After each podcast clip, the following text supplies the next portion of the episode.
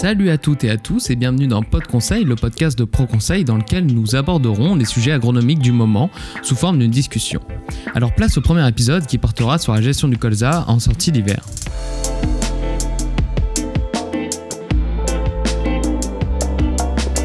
C'est le retour des beaux jours, le printemps arrive, la nature se réveille et les différents travaux agricoles reprennent gentiment. Nous allons consacrer ce podcast au colza. Et pour en discuter, je serai accompagné par Dimitri Martin et Pablo Bovi, conseillers production végétale chez ProConseil. Salut Salut. Avant de traiter les étapes importantes qui vont arriver pour préparer au mieux cette sortie d'hiver, nous allons faire un bref bilan sur l'automne dernier et essayer de comprendre pourquoi nous observons des colzas tant hétérogènes on a fait des observations, on a tourné un peu dans les campagnes et moi j'ai vu de mon côté des, colzas euh, sur des parcelles qui étaient euh, bien développées, bien vigoureux, avec des, un beau tapis de plantes de campagne et la parcelle d'en face euh, des colzas tout chétifs qui se faisaient un peu piquer par les altises. Alors comment on explique un peu cette hétérogénéité? Qu'est-ce qui s'est passé au niveau de la préparation des semis Qu'est-ce qui pourrait expliquer tout ça? Ouais, tu as, tout à fait raison Edouard, tu as des bonnes observations. On sur nos parcelles, on a des, des, colzas qui sont très développés, très vigoureux, il y a un beau vin, de la biomasse, et puis à 100 mètres plus loin, sur une parcelle, euh, euh, bah, on a des colzas qui sont à trois feuilles, un peu violacés, euh, qui ont souffert un peu de l'hiver. Et puis ça, je pense que ça, ça dépend vachement de la, mise en place dans les conditions qui étaient un peu compliquées.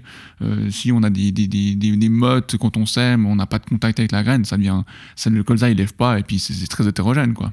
Tout à fait. Et puis même à l'intérieur d'une parcelle, des fois on a des, des, hétérogénéités qui sont constatées. On voit parfois une ligne de semoir qui est, qui est bien implantée, et celle d'à côté qui est, qui est, qui est pas levée ou qui est très, très peu développée. Et puis on voit ici l'importance euh, de la préparation et du SMI qui doit vraiment être parfaite pour avoir une, une levée optimale et puis un développement qui soit intéressant. Puis ça, c'est même pas euh, si on est en semi direct ou en, semi avec un labour et puis euh, un hersage ou comme ça. Je veux dire, euh, on peut avoir des semi directs qui sont très bien marchés. Il y a une très bonne qualité du travail du sol avec du contact. Ça a été rappuyé après.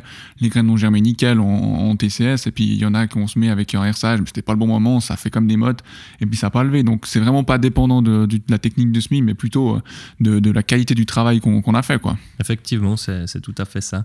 Et puis, euh, et puis aussi ben, l'importance de la météo et donc euh, de semer avant une petite pluie si possible, hein, parce que c'est vrai que l'automne dernier, il y a eu peu de précipitations, et puis que les colzas qui ont reçu ces précipitations, qui ont été implantées avant une pluie, ils s'en sont beaucoup mieux sortis que les autres. Ouais, moi je dirais même plus, Dimitri, euh, c'est de semer encore plus tôt, quoi. Enfin, en sens, semer dans des bonnes conditions, puis semer tôt aussi, parce que comme ça, quand ouais, on mais là, tôt. Tu dis semer tôt, mais le problème, c'est qu'on a eu des récoltes hyper tardives, dans des conditions un peu particulières. Est-ce que finalement, cette année, ça a été le bon précédent, le blé? Ouais, alors moi je dis semer le plus tôt, c'est le plus tôt possible. Euh, c'est clair que si tu as encore des balles sur ta parcelle, tu ne vas pas commencer à semer euh, ton colza.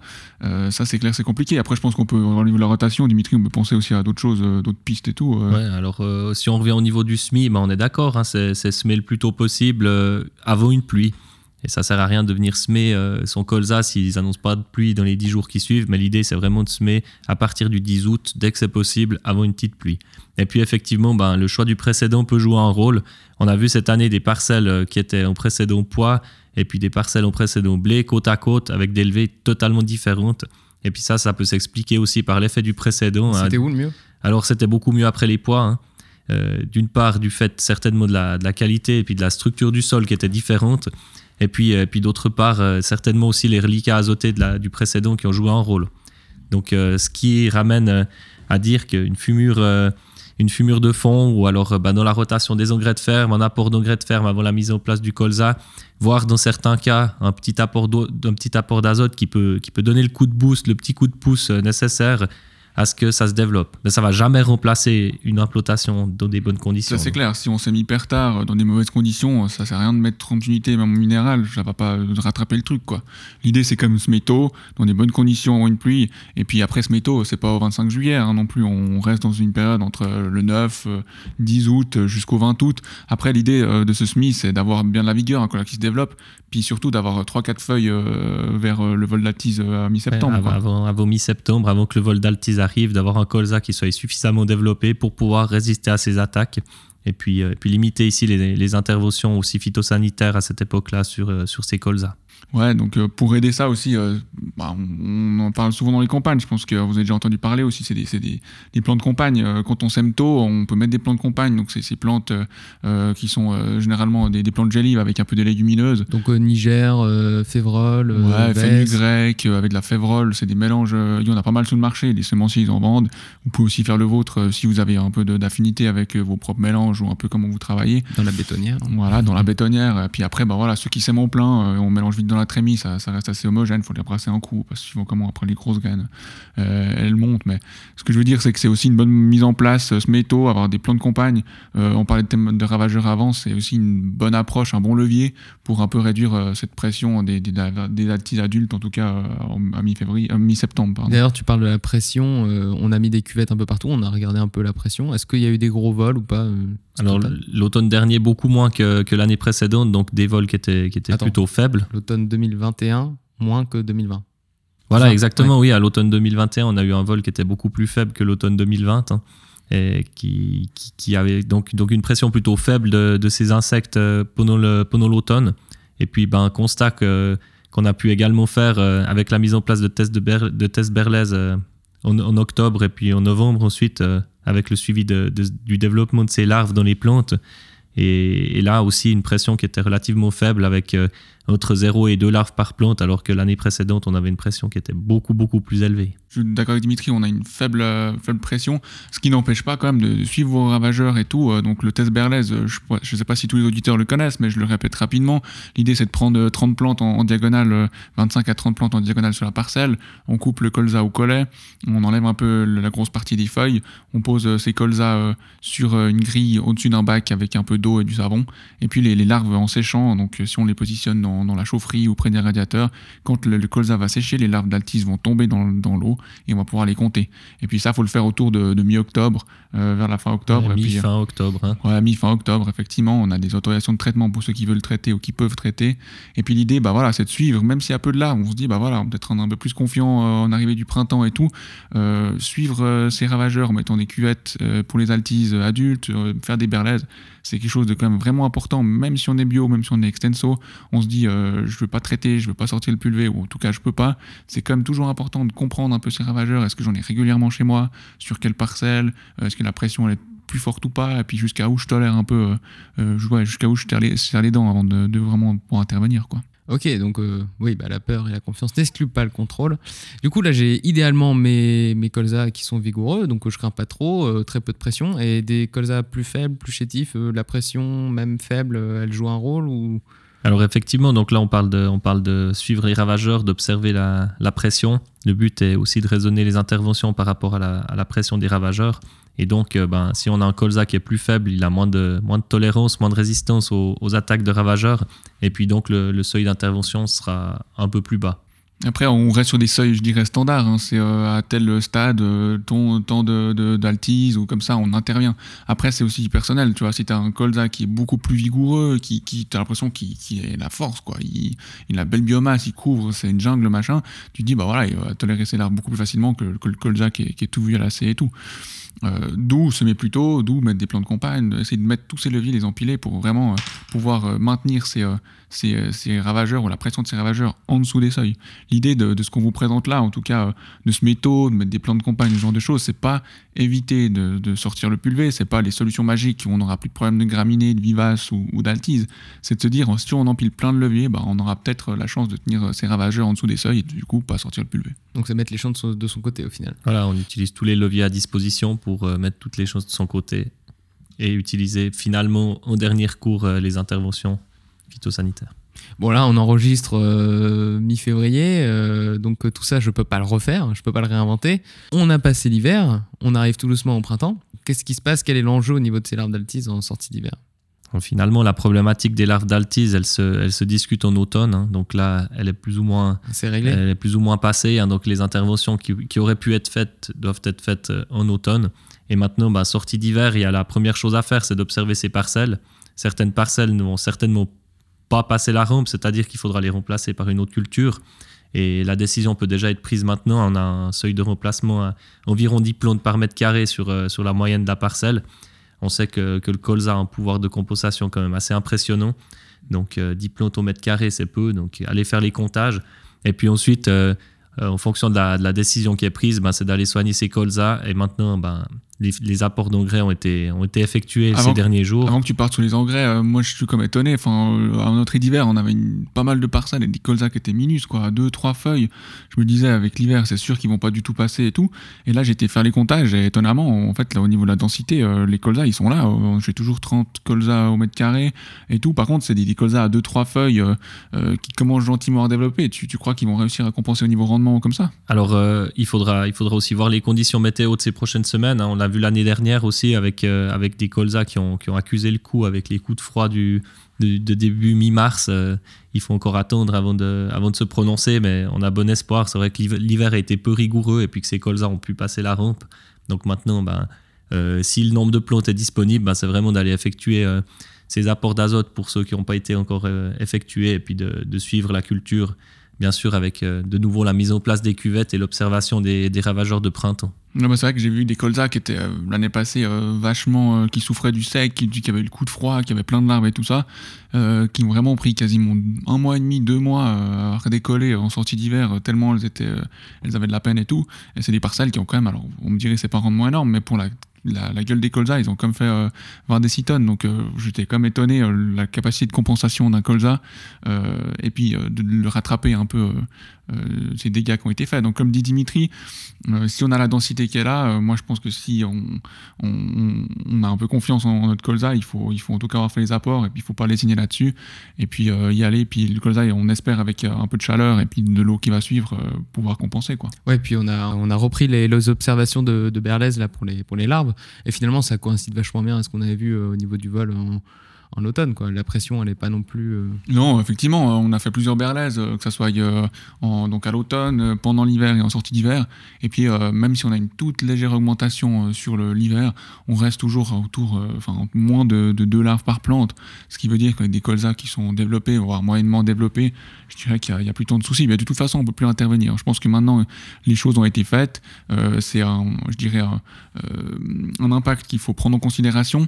donc, s'il n'y a pas du tout de on peut-être un peu, un peu plus de charançon, mais l'idée c'est de se dire voilà, il n'y a pas eu beaucoup de pression, maintenant il faut passer euh, à la suite.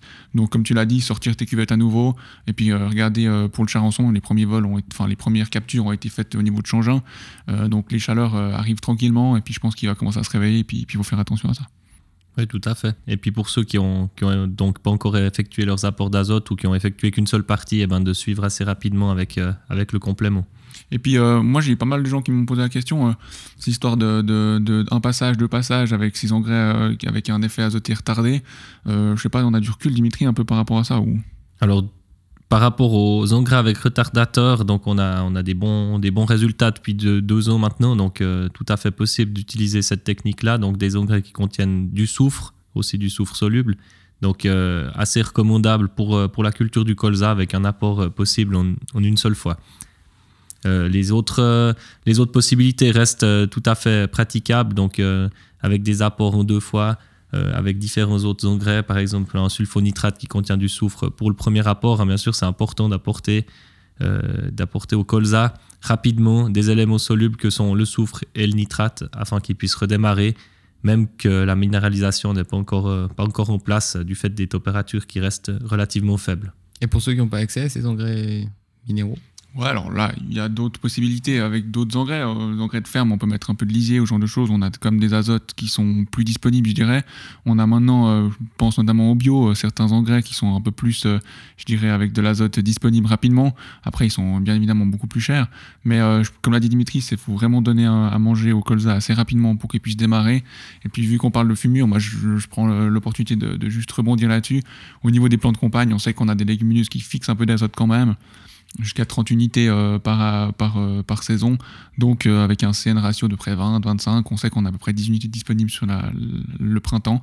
Donc on peut aussi oser peut-être réduire de, 10 unités nos doses d'azote si on a des belles plantes de campagne qui étaient développées avec des légumineuses. avec le prix de l'azote s'étend, ça peut peut-être faire un petit plus. quoi. Tout à fait, alors je suis d'accord. Et puis, et puis pour, pour compléter par rapport aux, aux engrais non minéraux, ça peut être intéressant donc d'apporter encore plus vite, hein, mais sous forme, sous forme de, digesta ou de fiente de volaille. C'est cette fumure sur, sur la culture. Et puis un élément qui est, le, qui est le soufre qui peut aussi être apporté sous forme élémentaire durant l'hiver ou à l'automne déjà pour qu'il ait le temps de se, de se disperser dans la, dans la parcelle et puis d'être disponible pour le, pour le colza au printemps. Donc si je résume, sortie d'hiver, déjà je prends la décision de savoir si je maintiens mon colza ou pas, en fonction de son état, en fonction de la, la, pression un peu des, des ravageurs qu'il y a. Tout à fait, ouais. Ensuite, je mets mes apports. Oui, le ou les apports, hein, en fonction de la, de la stratégie choisie, bien sûr. Ce qui est important, c'est qu'à la reprise. Il euh, l'azote biodisponible euh, vite, quoi. Ouais, qu'à la reprise, il a, il a de quoi manger, quoi. Voilà, tout à fait. Et ensuite? Ensuite, eh ben, on va sortir la cuvette et puis, et puis suivre les, les ravageurs. Hein. Donc, euh, le premier à suivre qui sera, qui sera le charançon. Donc, charançon euh, qui, qui, pose des problèmes dans le colza du fait qu'il va pondre euh, dans la tige et puis que les larves vont se développer et consommer le, le colza. Et donc là, ben, un suivi qui est important. La cuvette va permettre de, suivre l'arrivée du vol. Et puis le seuil, lui, il est dépendant du nombre de piqûres sur les plantes. Donc il faut, il faut effectuer des comptages qui sont parfois un petit peu compliqués du fait que les piqûres de ponte sont effectuées euh, au moment du, du, redémarrage de la végétation et puis des fois ben, des piqûres qui sont un peu cachées dans le, dans le colza lui-même et puis une intervention qui est, qui est, quand même assez difficile à cibler vu que la période optimale est assez courte. Puis après, il faut faire attention, y a, y a, on a souvent tendance à avoir des piqûres partout, on parle vraiment de piqûres de ponte, hein. il y a des piqûres, les toutes premières quand les charançons arrivent, c'est pas des piqûres de ponte, c'est vraiment des piqûres de nutrition, donc euh, on dit que le, le seuil il est, généralement atteint euh, après le vol des charançons, donc une fois qu'il est là... Parce que d'abord faut... il se nourrit et après bon... Voilà, exactement, ils arrivent sur la parcelle, ensuite on observe l'arrivée du vol grâce à la cuvette, et puis là, ben, d'abord des piqûres de nourrissage, ensuite après quelques jours, des piqûres de ponte qui commencent. Elles sont assez spécifiques. On observe une, auréole blanchâtre autour de la piqûre de ponte, ce qui n'est pas le cas des, des, piqûres de nourrissage. Ouais, et puis du coup, bah, comme disait Dimitri, euh, l'aspect variétal, il joue pas mal un rôle là-dedans, parce que c'est vrai que si on a des colzas qui, qui, au niveau variétal, sont un peu plus lents à redémarrer, qui, qui sont un peu moins, euh, je dirais, explosifs en, sortie d'hiver, et bah là, on va avoir des colzas qui vont pas du tout allonger, et puis les piqûres, en fait, vont se faire vraiment dans, les, entre les feuilles, quoi. Et pour aller vraiment voir s'il y a des piqûres, il faut, faut, vraiment ouvrir les colzas. Contrairement à des, des colzas euh, des nouvelles variétés peut-être un peu plus précoces, je dirais, qui, sont, qui démarrent plus vite, qui sont plus explosives, où là, on va carrément avoir un peu d'allongement euh, dès qu'on a des piqûres. Déjà, c'est plus facile d'observer, et puis de manière un peu, je dirais, euh, végétatif, un colza qui se développe et puis qui démarre plus vite, les piqûres vont être un peu plus hautes sur le colza et puis on aura un peu moins de dégâts euh, que s'il y a des piqûres qui sont très très basses au niveau du, du, colza. Quoi. Tiens, en parlant de ça, tu me fais penser à un truc, petit aparté, euh, j'ai entendu pas mal dire que les colzas qui étaient bien vigoureux et bien allongés euh, dans les hauteurs, ils pouvaient plier à cause de la neige ou à cause du gel. Est-ce qu'on peut s'inquiéter d'un truc comme ça ou finalement c'est pas une, si grosse crainte? Alors euh, avec toutes les observations qu'on a pu faire ces dernières années, effectivement euh, les colzas allongés passent l'hiver assez bien, hein, donc on a, peu de problématiques euh, liées à ça, donc déjà aussi moins de neige que par le passé et puis des, des colzas qui sont plus vigoureux. Donc peu de problèmes liés à des colzas un peu allongés à l'automne. Ouais, moi je vais un exemple. On, a, on, a, on met des essais cette année avec euh, du colza de printemps euh, qu'on a mis sur des bandes pour attiger les méligettes. On en parlera peut-être après. Mais euh, du coup, en entrée d'hiver, j'avais un colza dans mes bandes qui faisait un colza de printemps qui faisait à peu près 40 cm de haut, hyper allongé. Il y a eu un peu de neige, un peu de neige lourde dessus et tout ça. toutes les tiges ont tenu. Le seul problème c'était les biches puis les cerfs. Mais au niveau de la neige, dégâts, il n'y a rien du tout. Enfin, sur un colza de 40 cm, il n'y a, pas une a pas une tige qui était cassée et tout. Donc on a des hivers plus doux, il faudrait vraiment avoir un bon gros 2 mètres de neige lourd pour qu'on ait du dégât. Quoi. Ok, donc pas trop d'inquiétude à avoir à ce niveau-là. Donc pour revenir au charançon, du coup, il y a cette fenêtre de tir qui est vachement réduite, parce que après, tu, tu m'expliquais en, en, off tout à l'heure, Dimitri, que la larve, elle reste dans le colza et que du coup, on peut plus, on peut plus trop intervenir. Voilà, alors oui, pas tout à fait. Par rapport à la larve d'altis qui va être mobile, qui va sortir et rentrer dans la plante, euh, la larve de charançon reste dans la tige. Donc une intervention euh, phytosanitaire sur la larve n'est pas possible le charançon. Alors on a quand même toujours des, bons produits phyto euh, qui ont une efficacité toujours assez euh, intéressante sur le charançon. On sait que euh, dans le pays voisin en France, il y a plus en plus de problématiques un peu résistance au niveau des molécules qu'on utilise. L'idée c'est chez nous, c'est de voir si on pourrait avoir d'autres techniques un peu au niveau charançon, des techniques, des autres leviers, je dirais, ergonomiques que, les phytos, pour essayer d'avoir un peu d'impact sur le charançon. Comme les variétés, comme tu disais. Voilà, bah justement. Et puis actuellement, euh, sur l'altise, on a quand même trouvé euh, deux, trois leviers intéressants. Euh, sur le charançon, ça reste quand même un petit point épineux, je dirais. on a une ou deux pistes par rapport aux variétés, justement, des variétés qui redécollent plus rapidement ou qui, qui sont plus explosives à la reprise, donc qui seraient moins, je dirais, sensibles à l'effet du charançon et de ses larves.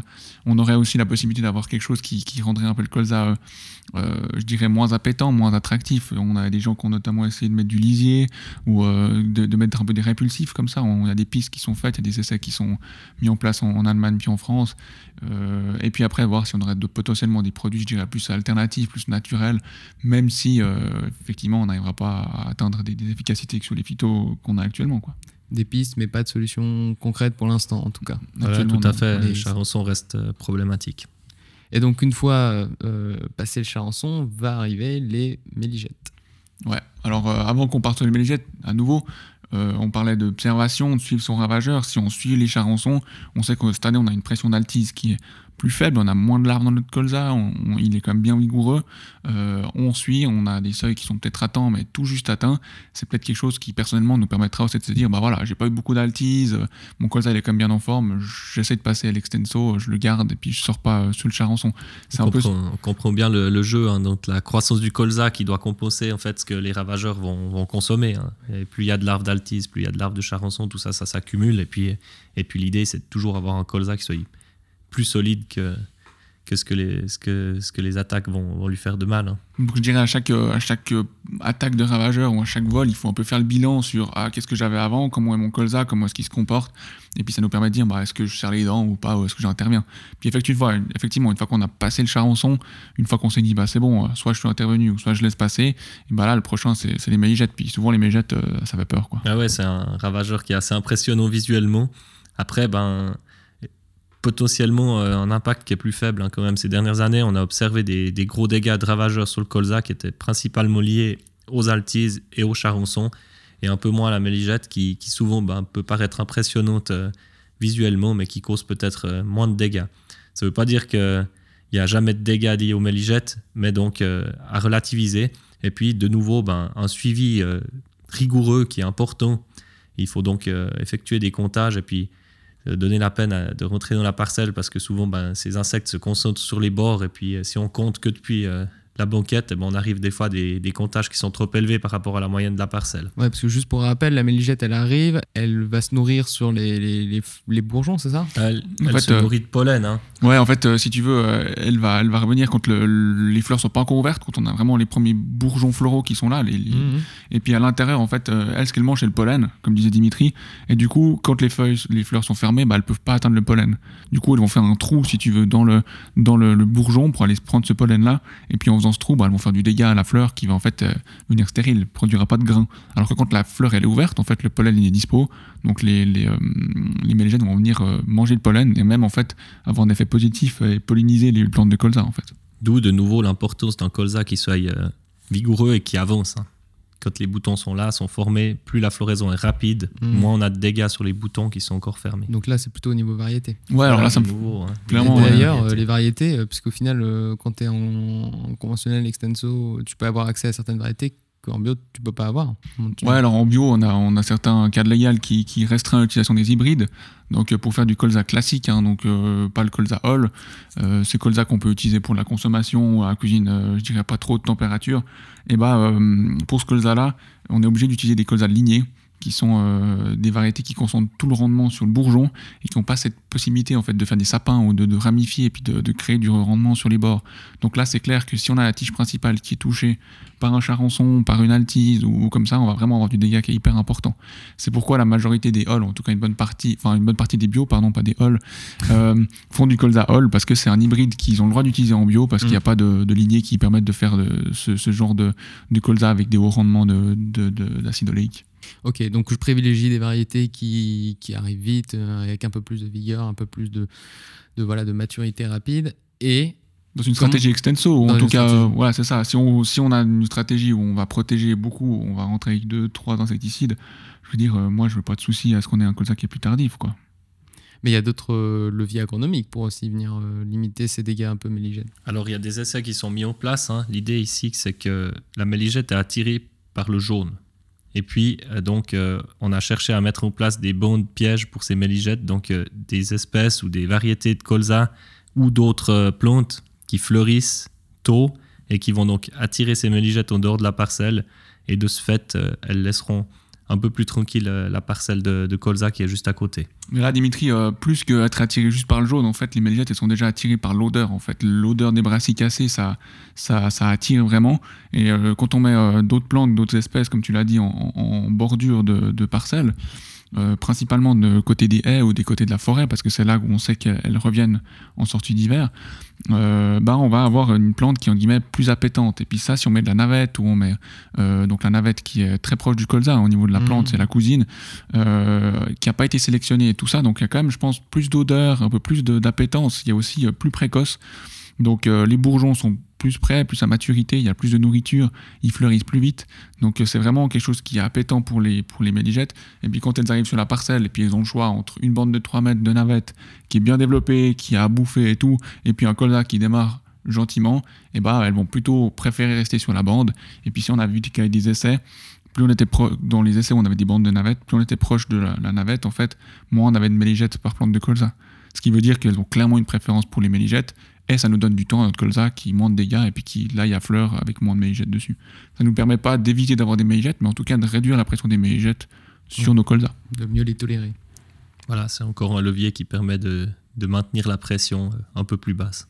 Alors, ouais, exactement. Puis jusqu'à maintenant, on a fait des bandes aussi. On a essayé euh, de semer euh, des colzas précoces en plein dans nos parcelles, donc c'est-à-dire euh, mettre 7% d'une variété qui, qui est beaucoup plus précoce à floraison. Dans une année, je dirais, un printemps plutôt normal, on gagne près Mhm. 10 à 14 jours euh, au niveau de la floraison.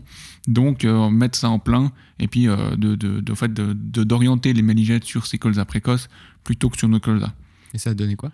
Bah, on a pu observer qu'il y avait moins de, de, de méligettes sur nos colzas que sur les colzas précoces. Donc elles ont clairement une tendance à préférer le colza précoce.